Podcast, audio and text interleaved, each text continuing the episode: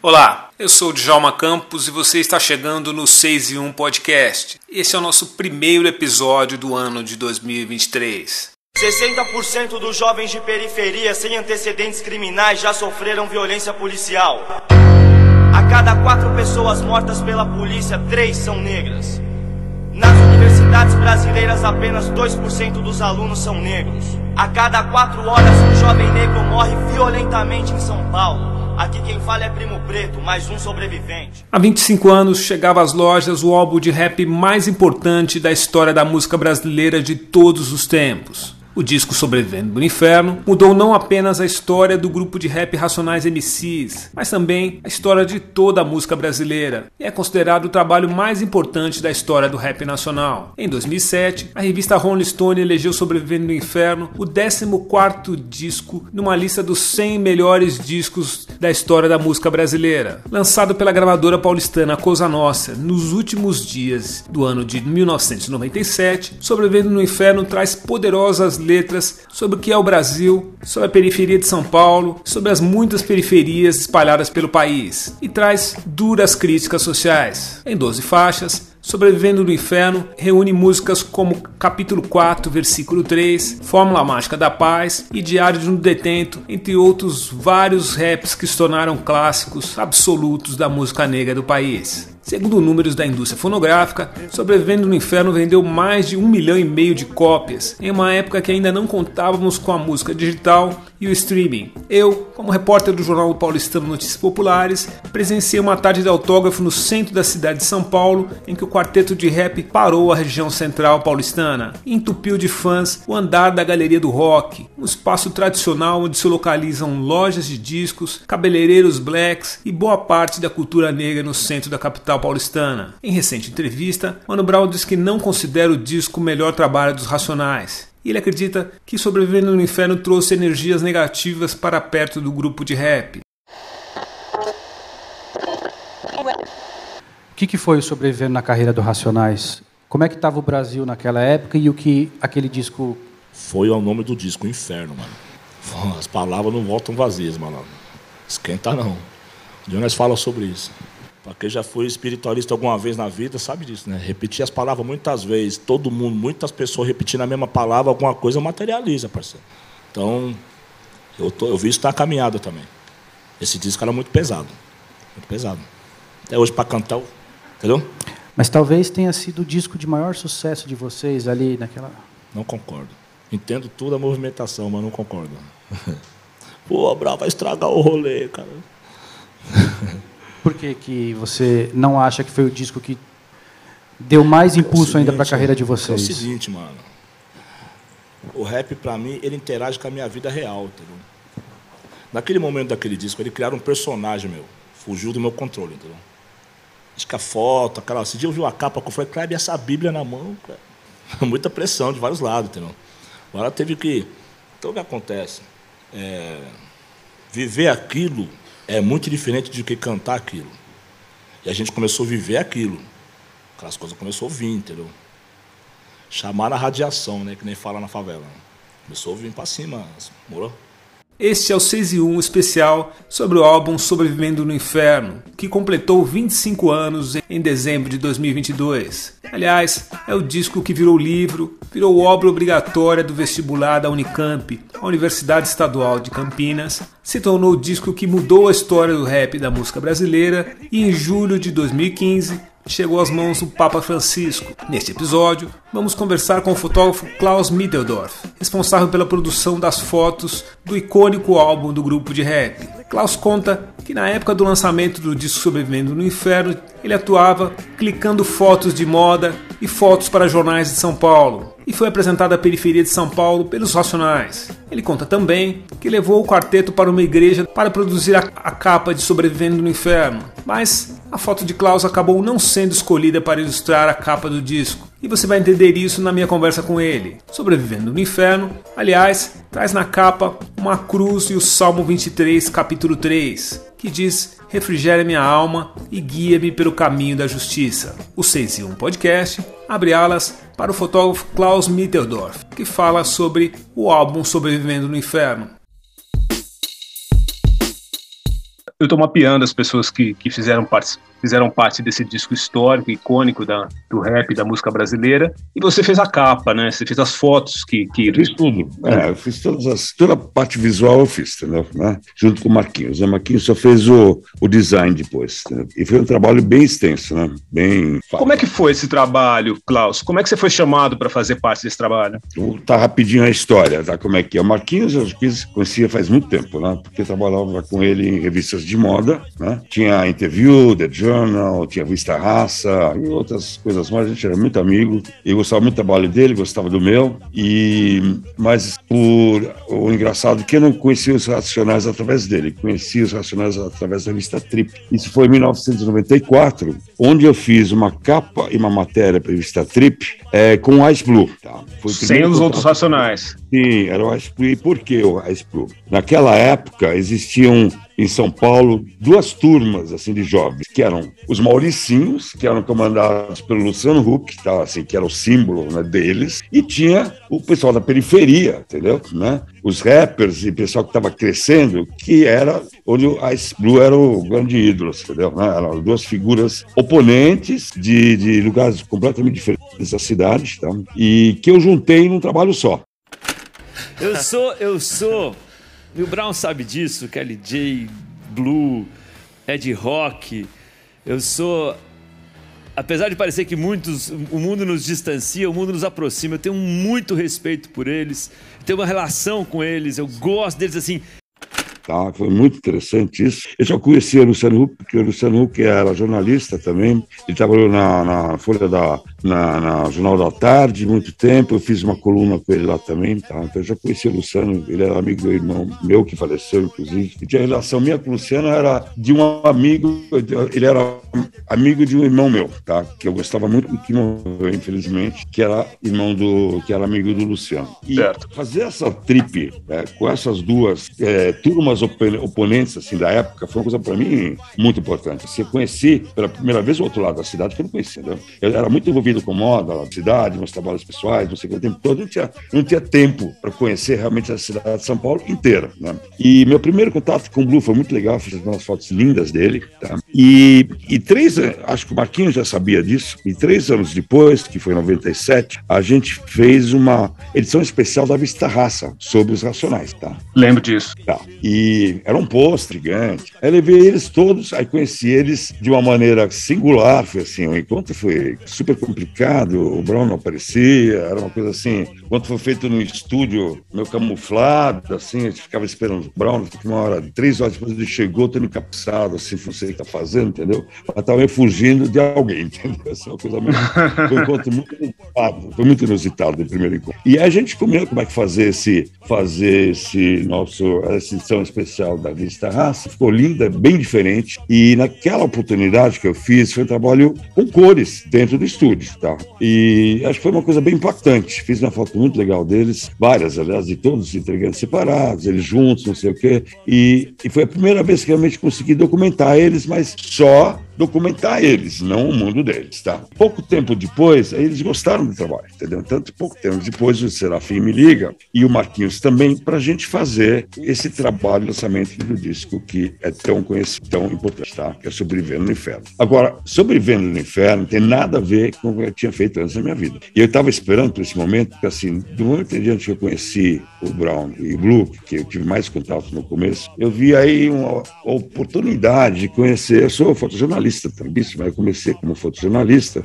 e me interesso muito pelas causas sociais, né? sempre me gostei muito, entendeu? E acho que foi o grande momento que eu tive a oportunidade de conhecer realmente quais eram os problemas da cidade, entendeu? Né? Então, Uma aproximação com esse universo, né? Exatamente, que era completamente desconhecido, e naquela época, você para o Capão Redondo naquela época era, era simplesmente assustador, tá? Não tinha uma asfaltada, era uma confusão, puta, cara, era uma loucura, tá? Então, é, para mim, o primeiro contato que eu tive, porque assim, a missão era fotografar todos os amigos deles, né? todas as turmas. Você sabe que cada um era de uma parte da cidade, né? Tinha gente Sim. de vários lugares, entendeu? E cada um, tanto o, o J como o Ed Rock, cada um era, era de um canto da cidade, cada um tinha seus amigos, né? Era assim. Ah, não, peraí, eu tô confundindo com outro CD que eu fiz depois. Peraí, peraí, deixa eu ver uma coisa aqui. Não, mas era isso mesmo. Tá? É, então, a missão era fotografar cada um deles com os respectivos amigos no Capão Redondo, entendeu? Que era,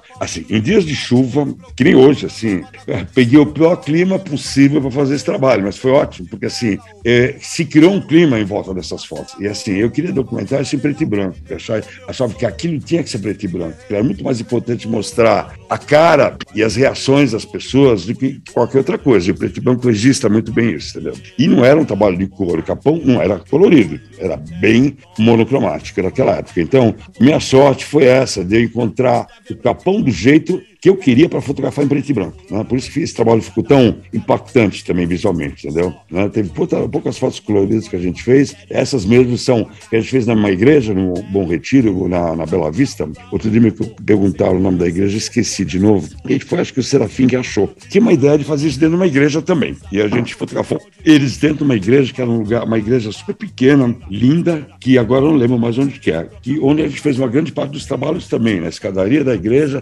dentro da igreja igreja. Então era um contraste muito grande sentar, eles sentados em uma igreja. Né? As fotos mostram isso. Logicamente, tem muito mais material do que foi publicado, das coisas maravilhosas. Entendeu? Se fosse publicado um livro com qualidade, seria uma coisa extraordinária. Agora um aviso bem bacana. A Casa de Cultura do Parque, centro cultural localizado em frente ao Parque Vila Lobos, apresenta até o dia 29 de janeiro de 2023 seu terceiro ciclo expositivo. Com entrada gratuita, a casa recebe três exposições que ocupam diversos espaços incríveis. Para esse ciclo, é possível visitar as exposições Amálgama do Tempo, de Flávia Ribeiro, José Espanhol, Tiago Mestre e Domingo, de Leandro Muniz, Yoshigaki e Marina Serre. Então, programe-se e vá conhecer a Casa de Cultura do Parque. Anote aí o endereço. Casa de Cultura do Parque fica na Avenida Professor Fonseca Rodrigues, 1300, no Alto de Pinheiros. Você nunca chegou a publicar esse material, Klaus? So, não, eu, a única que a gente conseguiu até agora foi o acordo que a gente fez com a, com a Companhia das Letras, que ano retrasado lançou aquele livro, livro músicas com minhas fotos, foi uma batalha para conseguir isso, mas as fotos não têm muita importância lá dentro. O, o grande lance que eu acho que tinha que ser feito, fazer um dia um livro com as fotos que eu fiz dos Racionais durante 25 anos, que foi uma história muito longa, entendeu? Né? Que não foi só esse disco, o próximo também foi icônico, né? Nada como outro dia foi tão icônico quanto. Foi, e as fotos também são suas, né? Então, são minhas, lógico. Eu fiz muitas fotos depois para eles, não só para eles, mas em conjuntos que eles patrocinavam, né? teve vários, vários é, DJ, como é que é? Agora não vou lembrar todos aqui, mas são vários conjuntos que pintaram na época que eles é, incentivavam e faziam é, discos com eles, tá? Depois eu te passo os nomes direitinho. Então começou um trabalho muito longo, mas esse, essa primeira imersão no mundo deles foi fundamental porque eu descobri como realmente era a cidade, entendeu? A maior parte da cidade era isso, não era aquele que eu conhecia. Né? E conhecer esse mundo, para mim, foi uma coisa extraordinária, cara. Foi, me dei. Eu sou assim, eu sempre fui socialista, é, meu grande ídolo sempre foi Che Guevara, quando eu era mais novo, entendeu? É, sempre foi meu, meu grande ídolo. E quando eu vi aquilo, eu falei, puta, é aqui que eu quero ir. Né? É uma coisa que eu precisava documentar, né? porque eu vivia num mundo muito irreal naquela época. Né? Você fazer moda em cidade, Paulo, no Brasil e no mundo, eram mundos muito, muito elitizados, né? pouca gente tinha acesso. Né? E eu tinha um trabalho bastante forte de linguagem, que ficou conhecida por causa da linguagem. E quando eu me encontrei com esse mundo dos racionais, eu decidi mudar e resgatar um outro lado meu, que é do fotojornalismo, onde eu coloquei uma, outros valores, né? outros valores muito mais é, de documentação, usei muita grande angular,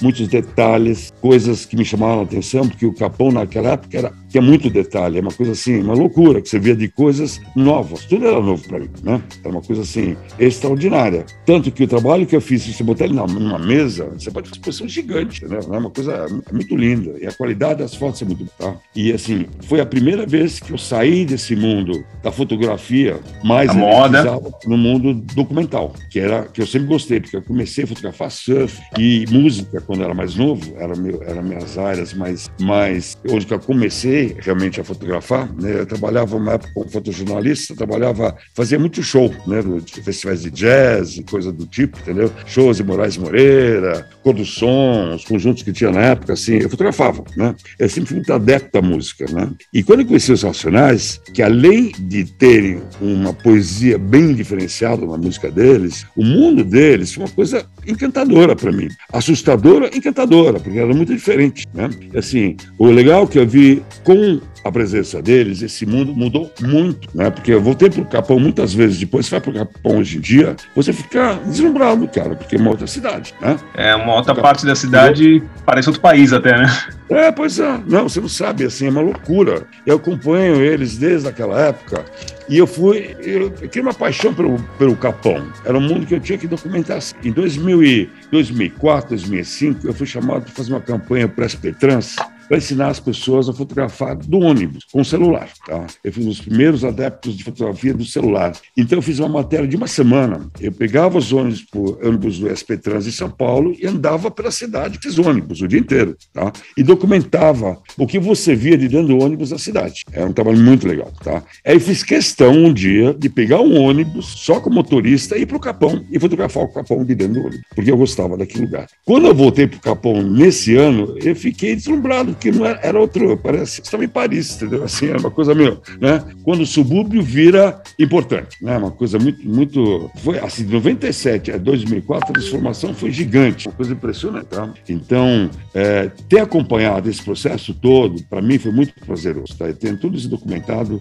não só o lugar e os personagens, mas a vida de cada um dos racionais, né? Tanto do Brown, como do Blue, como do, do Ed Rock e do Kali J. Todos eles são completamente diferentes, cada um tem seu espaço, cada um tem sua cabeça, e todos eles são gente. Eu conheci eles como gente, uma coisa que eu precisava saber. Hoje em dia a gente é amigo, né? A gente quer uma relação de mais de 25 anos. 25 anos. Trabalhei com eles até dois anos atrás, a pandemia a gente tem um tempo, entendeu? Mas até 2019 eu fazia tudo para eles. Só não fiz uma capa de disco, o resto eu fiz. E Klaus, é, o Marquinhos falou que vocês receberam uma fita com, com algumas faixas de Sobrevivendo no Inferno. Qual foi a sua impressão ao receber essa fita? E você lembra quais faixas eram que estavam nessa fitinha que eles mandaram para vocês terem uma, lembro, uma, referência? Eu não lembro, agora de falar bem sinceramente, como era essa fita, eu não vou ler. Mas eu lembro que a música deles no começo eu tive que tentar entender, né? Porque eu vinha de um mundo que o rap não era atual. Né? Eu tinha já conhecido os únicos, é, os únicos cantores de rap que eu tive prazer de conhecer, que foi também para Vista Raça, era o DJ1, né? E o, como é que chamava? E o Taíde. Isso, Taíde. Esses foram os primeiros que eu fotografei mais intimamente, também dentro do estúdio. Eu trabalho muito legal com eles, mas o som deles era diferente, né? Era mais, mais comercial, eu diria, tá? Menos, menos revolucionário, né? E o som dos Racionais, na verdade, ele, é, cada música é uma poesia, mas uma poesia interpretada por eles de uma maneira completamente diferente e nova, né? Então, você escutar os Racionais naquela época a primeira vez, você tinha que entender que mundo é esse que eles estão comentando. Quem não conhecia o mundo, provavelmente eu conseguia entender direito o que, que era aquilo. Então, e o que eu fiz, exatamente, eu mostrei para as pessoas como é que era esse mundo. Era importante mostrar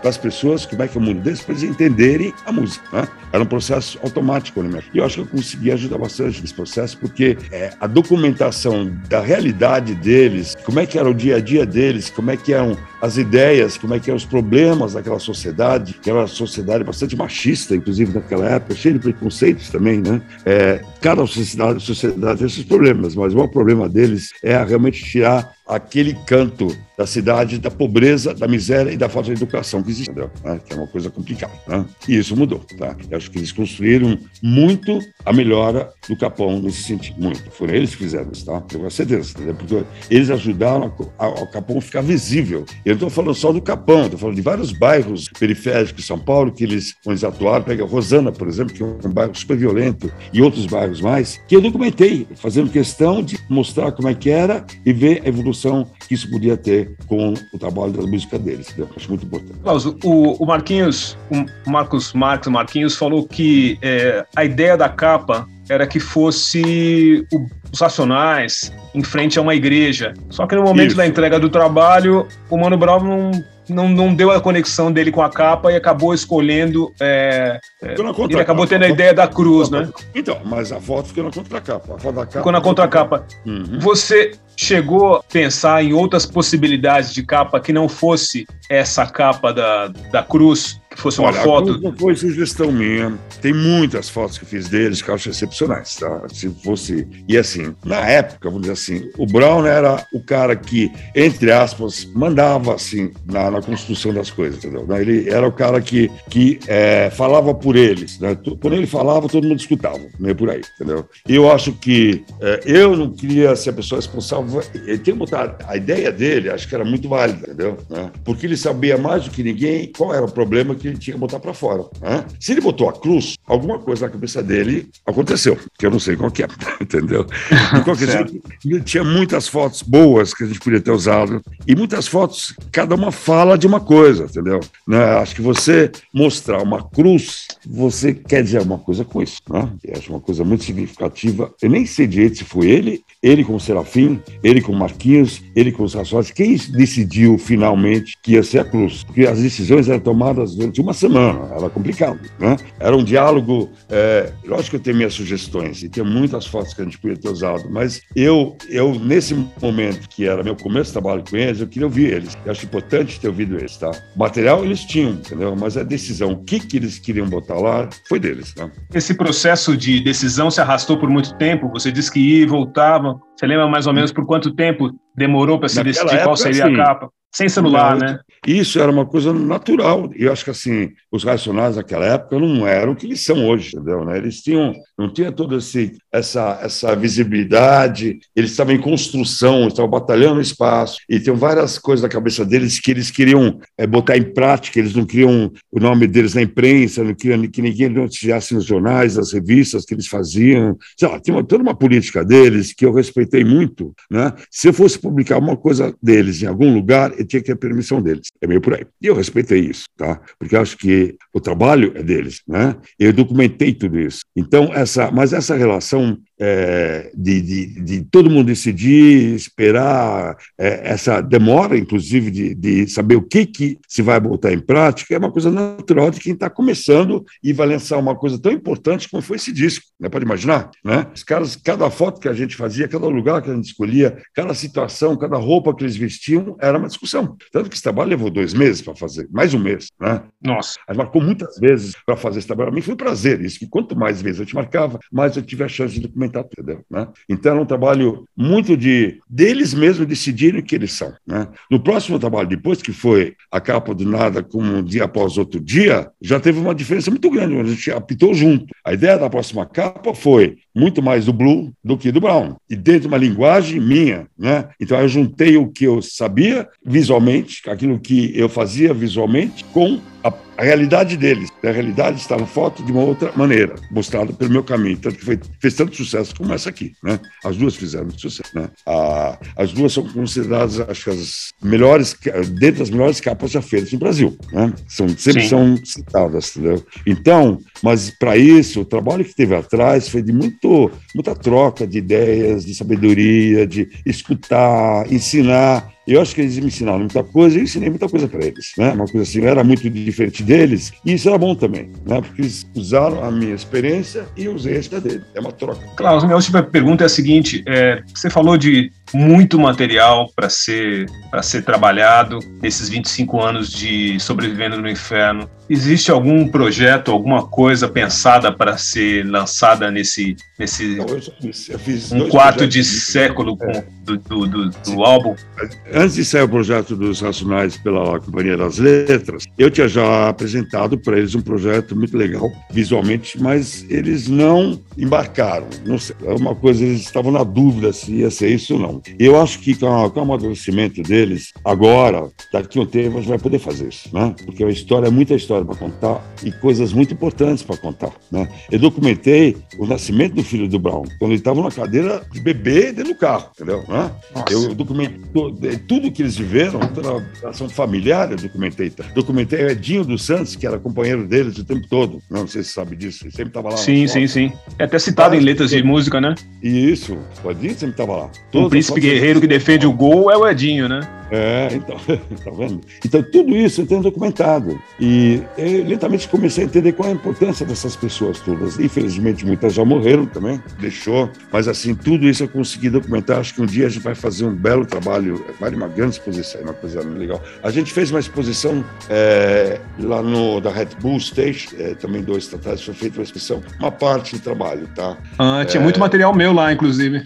Ah, é? Que legal. É, que legal. Tinha muita coisa legal, que eu escrevi lá. Podia fazer uma coisa muito mais visual, muito mais, porque o material que gente tem é uma coisa impressionante. E assim, não acabou aí, tá? Acabou dois anos atrás. Você pode imaginar quantos anos que então, são muitas, uma evolução assim que não parou, entendeu? E eu acho, sou muito grato a eles por essa parceria. Eu fiz um longa-metragem faz dois anos atrás, que vou notar até você, tem uma música deles, homenagem a eles, que eu acho muito legal, entendeu? E, e nossa parceria é uma coisa que espero que dure muito ainda, né? É uma coisa assim, a gente começou um trabalho em 97 e ele dura até hoje, tem uma troca de, de, de energia, de, de coisas boas o tempo todo, né? Acho que eles me ensinaram coisa pra cacete e eu acho que também passei muita coisa para eles, que acho legal. Os últimos trabalhos que a gente fez eram muito criativos, sabe? A gente sempre discutia junto o que fazer. Quando o Brown lançou o solo dele, o Bugnipe, o cara me liga às oito da manhã da cama, falei, pô, alemão, quero fazer isso, né? De repente, assim, né? ele é muito criativo. E toda vez que ele liga, fala, puta, tá na hora, vamos embora, né? É, então, a gente se inspira mutuamente, né? É uma coisa muito legal isso. Isso foi com o tempo, a gente vai adquirindo essa confiança um no outro. É importante você confiar na pessoa. E graças a Deus eles confiaram em mim. O Brown sempre confiou em mim, no trabalho que eu fazia, e acho que eles reconheceram isso. Isso é muito bom.